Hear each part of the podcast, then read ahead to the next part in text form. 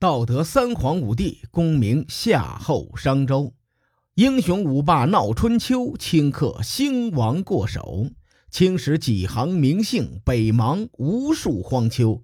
前人种地，后人收，说甚龙争虎斗？上回咱们说到盘庚迁殷，他把都城呢就迁到了殷这个地方，也就是河南的安阳。有些事儿是真说不清楚。你比如说风水学，盘庚迁殷之后呢，果然就止住了商朝衰落的颓势。所以迁都这件事儿在商朝历史上是一个重要的转折点，将商朝分为了前后两个时期。当盘庚死了之后呢，商朝的王位传递给了他的弟弟小乙手中的时候呢，这个小乙为商朝中兴埋下了伏笔。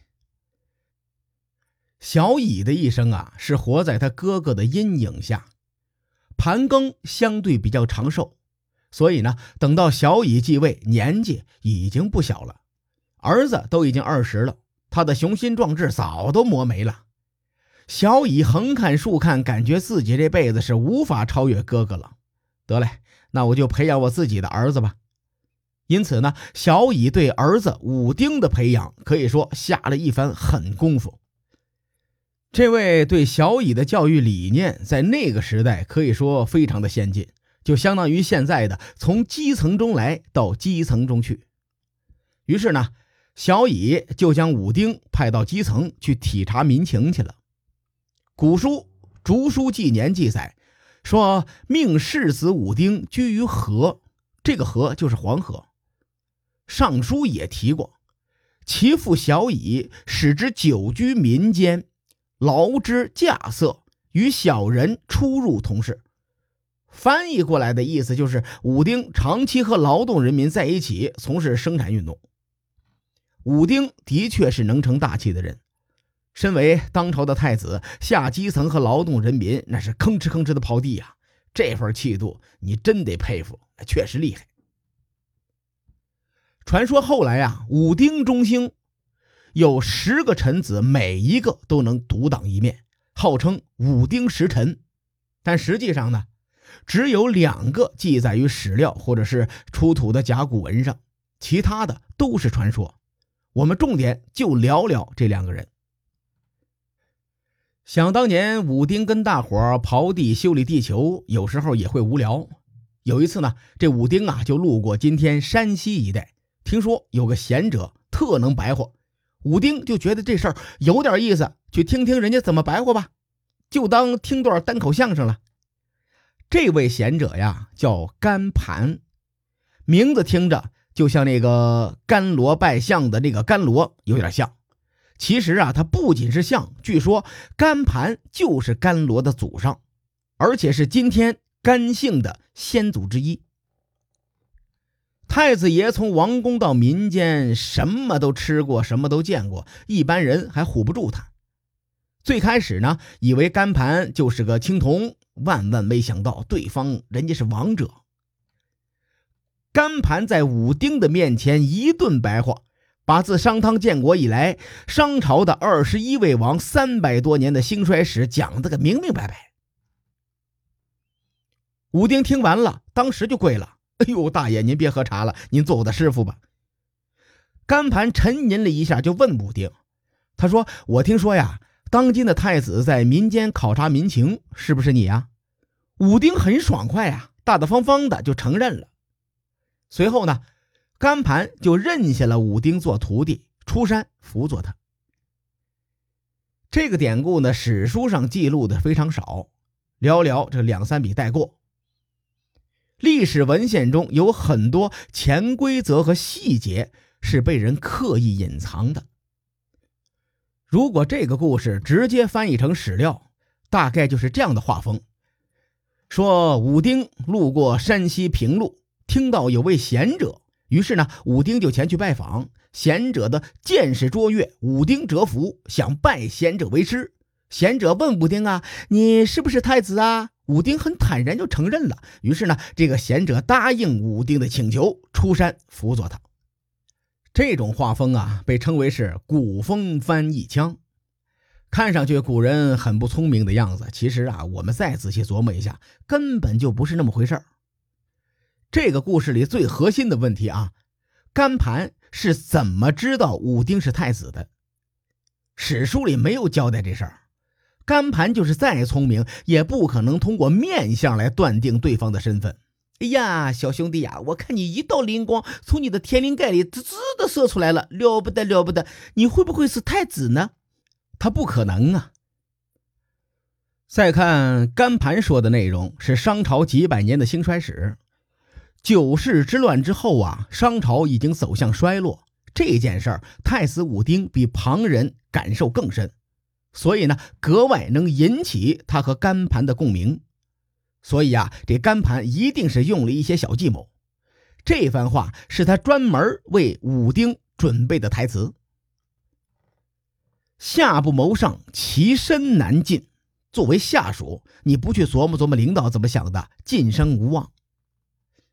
甘盘能把商朝二十一位王分析的明明白白，是正中武丁的下怀，而且甘盘十分的笃定，只要小乙一死，这个王位肯定是武丁的。无论是古代还是现代，只要认准了队伍，越早站队，收益越大。此时的武丁绝对是个潜力股，很值得投资。甘盘二话没说，直接满仓压在了武丁身上。几乎啊是同一个时期，武丁还遇到另外一个人，这个人叫傅说。这个“月”是个多音字啊，其实啊就是说话的“说”字。武丁遇见傅说的时候，傅说还是个奴隶。前面咱们说伊尹的时候提过，奴隶基本上是没什么姓名的。这个“傅”字也是源于地名。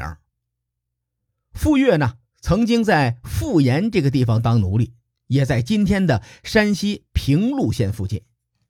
武丁遇到傅说的时候，对方也是和他一顿白话啊。与甘盘不同，傅说白话的则是当朝的弊端。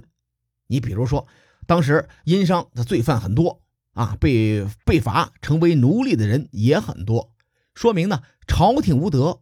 让老百姓他不得安居呀，所以不遵法，商王需要兴利除弊，这样才能中兴大商。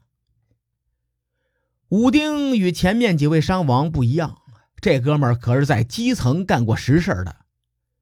傅说的话也是正中他的心坎儿，武丁就细品，这小子是个人才呀，以后能用得上。传说武丁在基层一干就是十多年。干得正嗨的时候，家里出事了。他的父王小乙重病，而且呢，小乙病中决定自己死后王位由武丁继承。小乙在位二十一年左右，就撒手人寰了。事实证明呢，甘盘果然是个王者，他早预见到这一天。武丁继位之后，立刻把甘盘请到朝中拜相，而且呢，任命为辅政大臣。后世我们听到辅政大臣都是太子小才会设辅政大臣，这里呢有个小问题：小乙继位的时候，武丁可是二十岁的小伙子；小乙在位二十一年，等武丁继位的时候，都四十多岁的大老爷们了，怎么会让甘盘做这个辅政大臣呢？其实啊，这是因为按照商朝的规矩。武丁继承王位要为父亲守丧三年，叫做三年之丧。为了表示孝心，这三年内呢，商王不得过问朝中的事情，但凡国政大事都需要委托给辅政大臣去处理。武丁没得选呐，只能照办。不过守丧之前，他一定要把国政交给一个放心的人，就交给了这个帝师甘盘。武丁为父守丧的房子，在《论语》和《尚书》中都曾提过，叫匈庐，吉凶的凶，庐山的庐。而且古书中还记载，高宗亮阴三年不言。高宗是武丁的庙号，亮阴呢，就是指的在匈奴守孝。也就是说，武丁在守孝的这三年没出过动静。前面咱们提过啊，商朝有九世之乱，根源呢都在于继承王位这件事情。武丁守孝三年，王权是空缺的，这对于一个衰败的帝国来说，这是一件危险的事情。此时呢，王者甘盘作为辅政大臣，将朝廷打理的妥妥当当、明明白白，为武丁的执政奠定了很好的基础。武丁在守孝的时候也没闲着，他在想啊，怎么兴复殷商，以观国风。想来想去，他想到一个人，就是曾经的傅说。不过傅说这个人呢，身份他是个奴隶，殷商的王室贵族恐怕不会同意。但殷商的贵族又是最好忽悠的一群人，因为他们迷信呐。况且盘庚在前头不刚忽悠过一次吗？熟悉的方法，熟悉的味道，武丁再来一回就是了。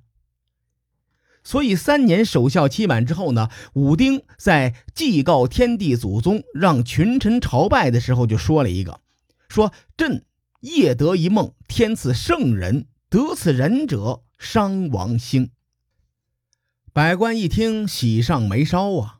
难道大王说的是我？那恨不得找个水坑去照照自己美丽的脸庞。然后这武丁啊，就把傅说的相貌描述一番。在群臣百官中一一对应，没有一个人对得上。武丁就假装犯愁：“哎呀，怎么办呢？”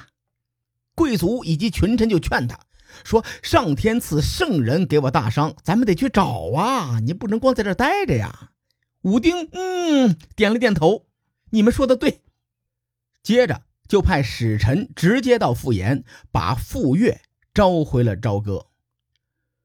傅说一来，群臣百姓一看这长相，呵，果然长得跟武丁说的那是一模一样，肯定是上天赐给咱们的圣人。